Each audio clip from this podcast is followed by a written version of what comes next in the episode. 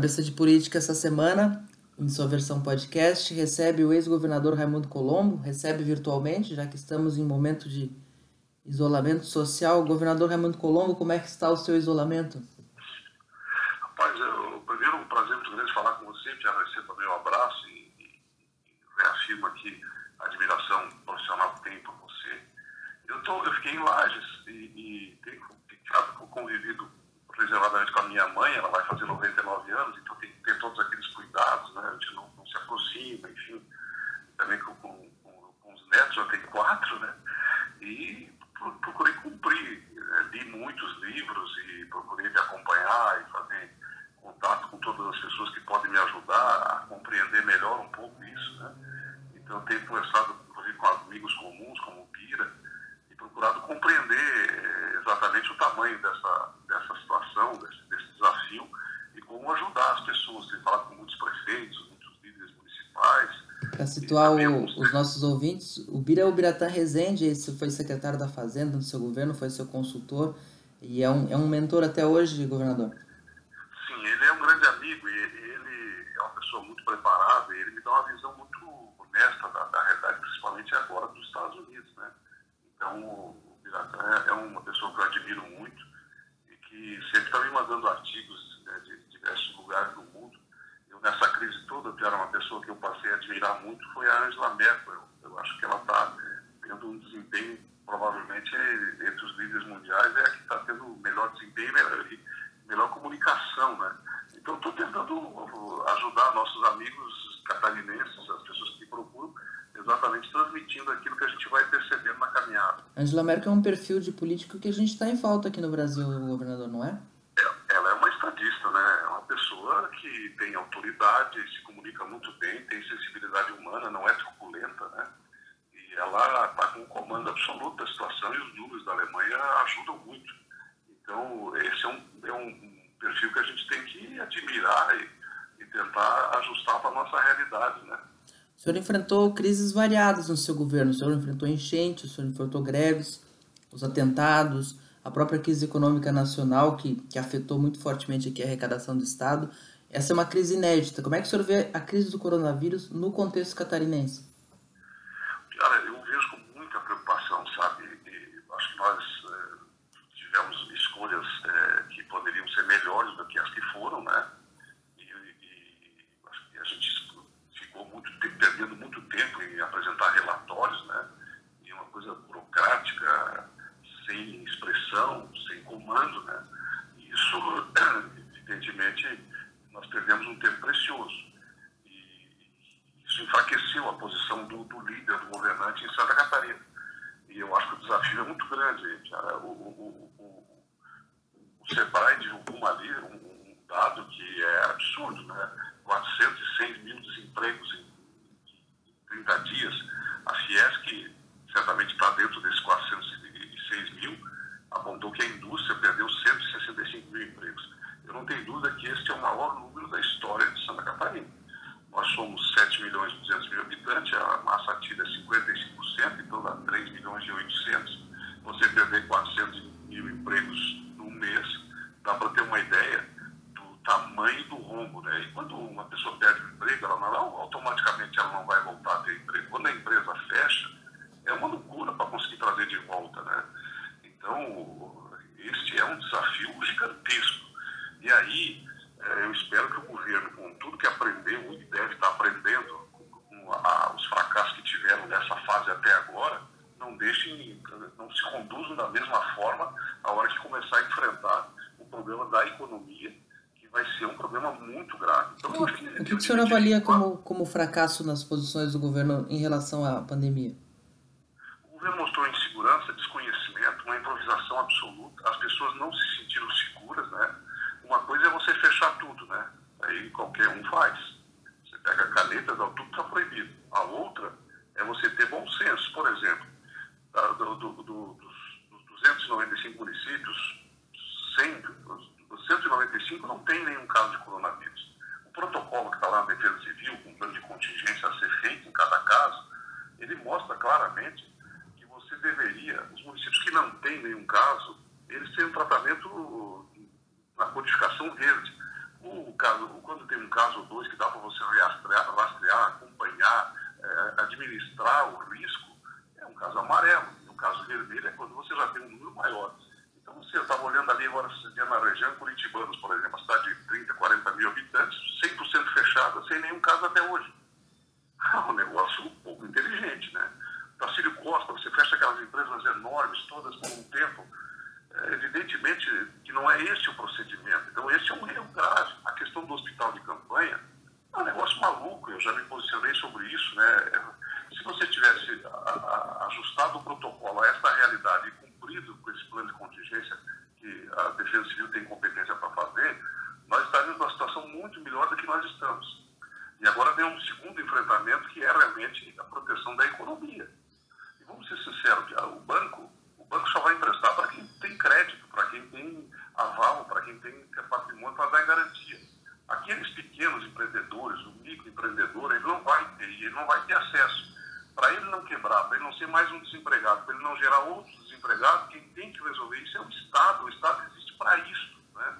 Eu não vejo esse plano, não vejo essa ação, a dimensão dele não está não, não, não, não tá aí. Então, quando você não tem critério não, e não, não, não com clareza, você não se antecipa, você passa a sofrer pressão. E a hora sofre e administra sob pressão, você perde o controle. Né? O senhor, o então senhor, isso é muito grave. O senhor teria descentralizado mais essa decisão do isolamento, compartilhado com os prefeitos? Com certeza. Eu, eu faria nesses municípios onde não tem nenhum caso, você acerta com a prefeitura, que é um, um, um setor importante que tem que ser integrado plenamente numa harmonia completa. E, e, e o plano que existe, não é a minha ideia, você coloca na entrada da cidade uma equipe na área da saúde, que vai, faz a abordagem, faz a transmissão dos dados, faz a medição da temperatura da pessoa e faz um acompanhamento. Então, o cara que para para receber todas essas informações, ele se sente acarinhado pelo Estado, ele sente a presença do Estado, Prefeitura, há uma integração, o custo disso é praticamente zero, né? e você passa a, a, ter um enfrentamento sobre a crise. O enfrentamento não se faz numa coletiva às seis horas da tarde não dizendo nada enfrentamento se faz coordenando, dizer, com a presença na rua, as pessoas sentindo a ação de governo, sentindo a proteção de governo, porque a primeira coisa que o governo tem que fazer é proteger as pessoas. Né? E, e, e, isso é, é, básico, é essencial, né? Isso tem um efeito psicológico nas pessoas importante. Como é que o senhor vê o papel do presidente Bolsonaro uh, nesse combate à, à, à crise do coronavírus? O senhor apresenta uma, uma, uma, divergência em relação ao isolamento total, que é, uma, que é uma, uma divergência que o presidente também apresenta. O senhor acha que a postura dele está correta nessa crise? Não, eu não acho. Eu acho que tem dois Bolsonaro, né? Um Bolsonaro da caneta, onde o governo tem uma equipe madura e que consegue conter, né? E, e o governo tem coisas positivas, mesmo no processo da economia, as iniciativas do governo, diferente daqui, são iniciativas que, que são maduras, que são responsáveis. Então, isso é uma coisa. Agora, o Bolsonaro, quando abre a boca e está sozinho, aí é uma tragédia, né? Porque ele realmente, eh, a gente não conhecia o Bolsonaro e ele praticamente não fez a campanha. Então, eu acho que ele faz enfrentamento de coisas que eu também quero que ele enfrente. Eu acho que o Brasil inteiro quer, como os privilégios dos poderes, né? A, a. Agora, ele, ele queria aplicar remédio que ninguém disse, a, a, a, ciência não comprova a sua eficiência e eu não posso ser a favor. Eu não acho que seja o momento de provocar uh, a ida do, de um presidente da República num movimento de, de, de, querer que feche o Congresso. Eu acho que não faz nenhum sentido, eu não posso apoiar isso. Né? Então, é, Bolsonaro, ele, são dois Bolsonaros. Um é que está governando dentro da estrutura administrativa, e aí tem coisas boas que têm que ser admiradas, mas a outra, é, quando ele começou a chamar os programas de televisão, com todo respeito, não estava falando comigo, porque aquilo ali não, não, fazia sentido para mim. O, o, como é que o senhor vê esse momento atual em que, ele, em que há um confronto direto entre ele e especialmente o presidente da Câmara, Rodrigo Maia? E o Supremo, muitas vezes? É, essa briga é muito ruim, né? Porque ah, eu sempre disse que briga política não constrói pontos, hospitais crescem. Eu estava acreditando que fosse possível harmonia fundo tem uma crise de ego aí, né? E essa crise de ego que também aconteceu com o Mandetta, e o Mandetta errou, né? Ela produz insegurança nas pessoas, entristece qualquer cidadão que está ali trabalhando, percorrendo o risco de perder emprego, vendo tudo esse processo, né, digamos, se agravando e vendo as maiores lideranças do Brasil brigando por coisas que não faz sentido. Né? Como o então, que o senhor então avalia os erros do ministro Mandetta, ex-ministro Mandetta? Ficou muito vaidoso, né? Ele não pode. Existe uma hierarquia, você não pode, na empresa que você trabalha, dizer o seguinte: ó, as pessoas não sabem se se a decisão é minha ou é do presidente da empresa. Você não, ele não pode dizer: olha, o povo não sabe se vê, ouve o presidente da república ou eu. Aí um pouquinho de vaidade é demais, e ele realmente subiu. O, o Mandetta tinha que falar naquilo que ele estava indo muito bem, que era a área da ciência, a área médica. Ele foi para o campo político. E no campo político ele foi jogar bola onde o, o Bolsonaro queria. E aí, claro, ele caiu. O senhor sempre foi conhecido como o homem do diálogo. Por que é tão difícil dialogar na política atual? Pessoal radicalizou, né? Nós estamos numa, já estávamos antes do coronavírus num processo de uma turbulência muito grande, que não é apenas no Brasil. E, e as pessoas querem mudanças, eu também quero. Agora, ninguém sabe dizer quais as mudanças. E a classe política também não enxergou. Eu estou tentando é, meditar muito, ler muito, me preparar para ser um, uma pessoa que possa contribuir. Então, a gente tem que fazer uma meia-culpa de tudo que a gente chegou aí, que a gente não concorda, mas conviveu, e tentar enfrentar e corrigir isso. Eu acho que ontem eu estava lendo um livro do Bob Kennedy, onde ele dizia exatamente isso. O, o, o bom homem público não é aquele que não erra, porque errar todos nós erramos. É aquele que procura corrigir com o seu exemplo. Isso para mim é uma inspiração. Eu tenho tentado achar esse caminho. Eu, o Bolsonaro ele provoca o conflito, né? Até porque ele se elegeu eh, para romper isso que está aí, né? O Bolsonaro não é o novo, ele é o fim do velho, né? Então eu não acho que ele não esteja sendo coerente com o, o, o resultado da eleição e com a vontade de quem votou nele. Mas eh, esse momento é, é o momento de você prestar atenção na saúde, no desafio da saúde e as consequências da economia. Nós vamos ter um problema muito sério na saúde, um problema muito grave na economia. Isso deságua num problema social, né, de, de, de sobrevivência das pessoas, e a consequência prática é uma crise política. Vamos sair disso? Vamos. Mas vamos ser maior do que isso? Vamos. Eu tenho fé, eu tenho esperança, eu tenho certeza que isso vai acontecer e vai mudar para melhor. É um tipo de rompimento diferente. Agora, nós precisamos que as crianças também façam a sua parte e procurem ajudar. O, o senhor citou que o Bolsonaro foi eleito numa onda de, na ruptura.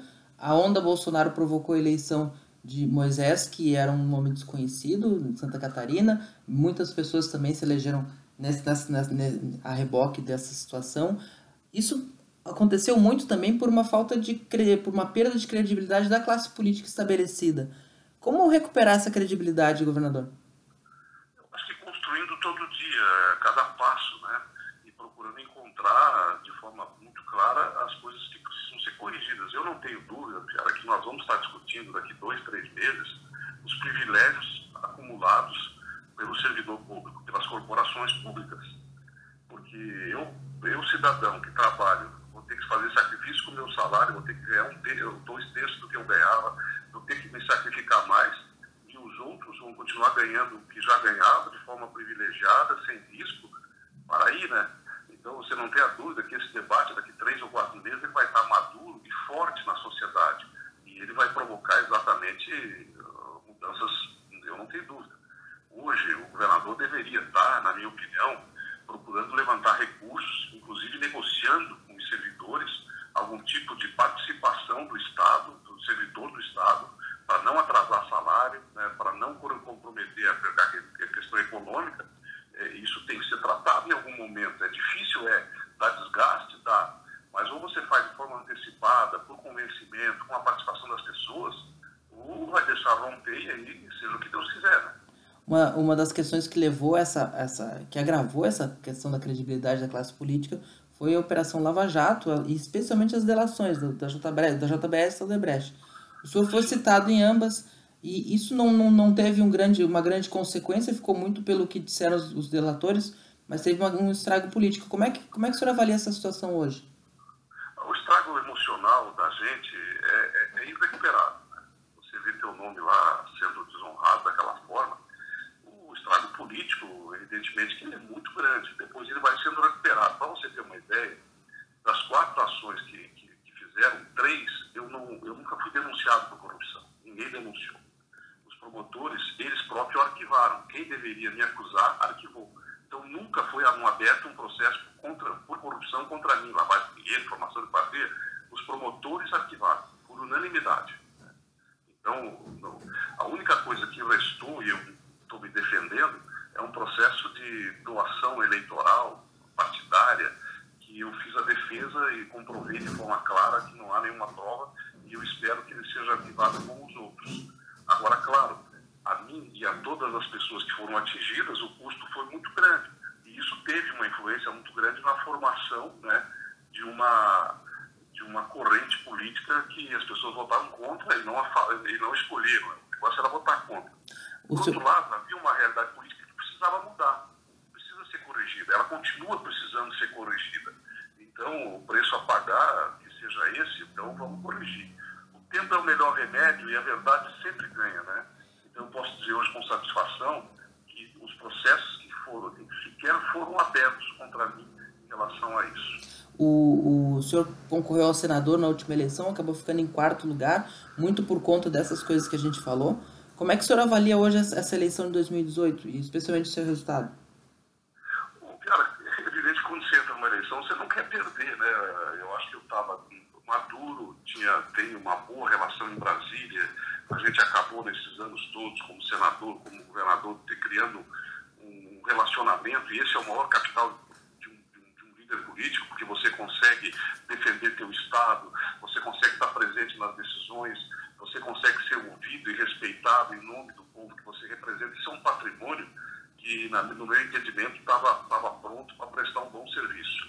Agora, para mim, está é, sendo muito bom essa fase de você viver um pouco como eu gostaria, de poder ler bastante, estudar bastante, é, conversar com pessoas, voltar a conviver com as pessoas que, de certa forma, no governo eu me afastei. Olha, eu encontro amigos assim, que do coração, que eu gosto, foram amigos meus do tempo do futebol, amigos da escola, que eu fazia 10 anos que não os via. São pessoas que, que sempre votaram em mim, que, que, que torcem pelo meu sucesso e que agora eu estou podendo conviver, bater papo, isso não tem dinheiro que pague. É uma fase muito boa da, da minha vida. E, e, quem sabe, né? Tudo isso, eu sou um homem de fé, eu acho que a gente tem que aprender em situações como essas. E para mim está sendo um excelente ensinamento e eu estou muito grato por ter, estar tendo essa oportunidade. Foi Gostaria um... de ter ganho, claro, mas isso também não pode ser, tem que dar uma vez para os outros também, né? Foi um, foi um erro naquela eleição seguir o projeto do, do ex-deputado Gelson Merizio, que foi o candidato governador do partido, o senhor se arrepende de não ter atuado mais fortemente para manter a aliança com o MDB?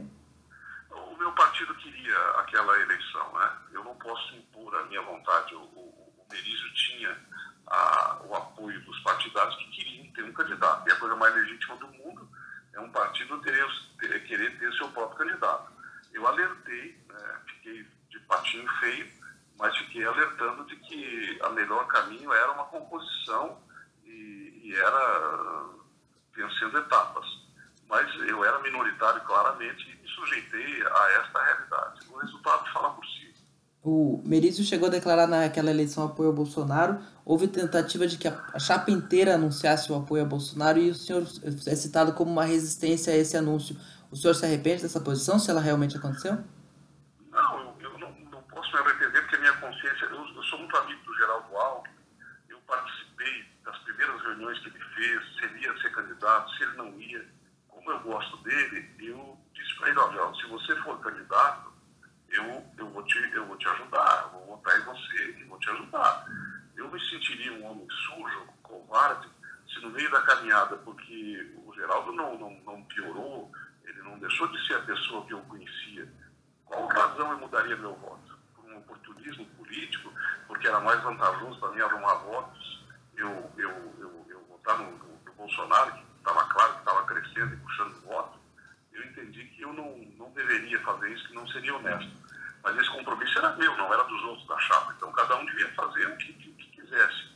Agora eu, eu procurei, eu não sei, eu achei que a posição, ganhar ou perder, a gente faz parte da vida política, eu já ganhei eleição e eu já perdi. Agora, mudar conforme o vento, para mim, não fica bem. Eu não, eu, não, eu não podia fazer isso. Há no horizonte algum, algum presidenciável que o empolgue, governador? Cara, eu, eu não, nesse momento não, sabe? Eu não, não, não enxergar ninguém que, que, que, represente aquilo que eu gostaria que acontecesse. Mas eu tenho certeza que vai aparecer e que a gente vai poder ajudar a se posicionar e, e defender. Eu tenho tido bastante conversa em São Paulo, na fundação, mas ainda está muito. Primeiro a eleição municipal, né?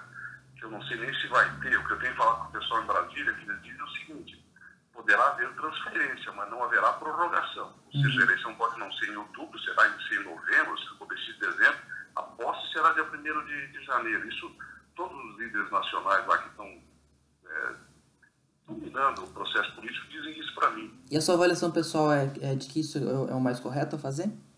Eu acho que sim. Agora, claro, tem que ver como é que vai evoluir esse processo do coronavírus. Se nós tivermos um pico em outubro, não faz nenhum sentido fazer a eleição. A eleição ela, ela é uma coisa bem-vinda, ela é importante, mas ela não concorre com a saúde. Se a situação do país estiver totalmente desarrumada, eu acho que a própria sociedade vai dizer, olha, dá um tempo a mais, bota esse dinheiro aqui para salvar a economia, para proteger a saúde das pessoas e também vamos, vamos, não vamos desviar a atenção, vamos concentrar, né? Nós estamos em tempo de guerra, é uma guerra contra um inimigo a gente não sabe direito para onde ele vai, quais são as consequências, é um momento muito difícil. Eu não sei se a gente passou é, no Brasil um quadro tão difícil como o que nós estamos passando. E qual é o futuro político de Raimundo Colombo? O senhor pretende disputar eleições novamente? Cara, eu não tenho isso definido, sabe? Para mim ainda é uma incógnita. Eu, eu, acho que a eleição ela não pode ser a vontade de uma pessoa. Se eu sentir sintonia entre o que as pessoas querem, o que eu penso e a minha experiência de vida, eu não posso me acovardar e, e ir para casa. Porque eu acho que não é justo agir assim. Então eu tenho que estar à disposição para, né, se for necessário, disputar uma eleição. Agora, se tiver alguém em melhores condições, se você perceber, isso é fácil de perceber, que o caminho é para um outro, eu vou ajudar. Então, durante a vida, é, quando você está desenvolvendo a tua carreira profissional, a tua carreira política, você tem a missão. Você luta para para você é, ser um protagonista. Eu acho isso legítimo, humano. Isso não é ambição, isso é crescimento pessoal.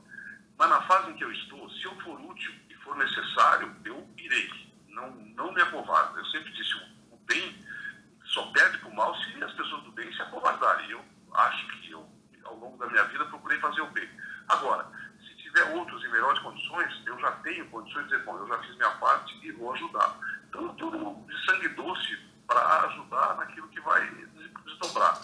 E, claro, se eu tiver que fazer isso, eu vou fazer com coragem e agindo com independência para poder é, fazer coisas que eu acredito que precisam ser feitas e eu não vou ficar amarrado a nada nem a ninguém.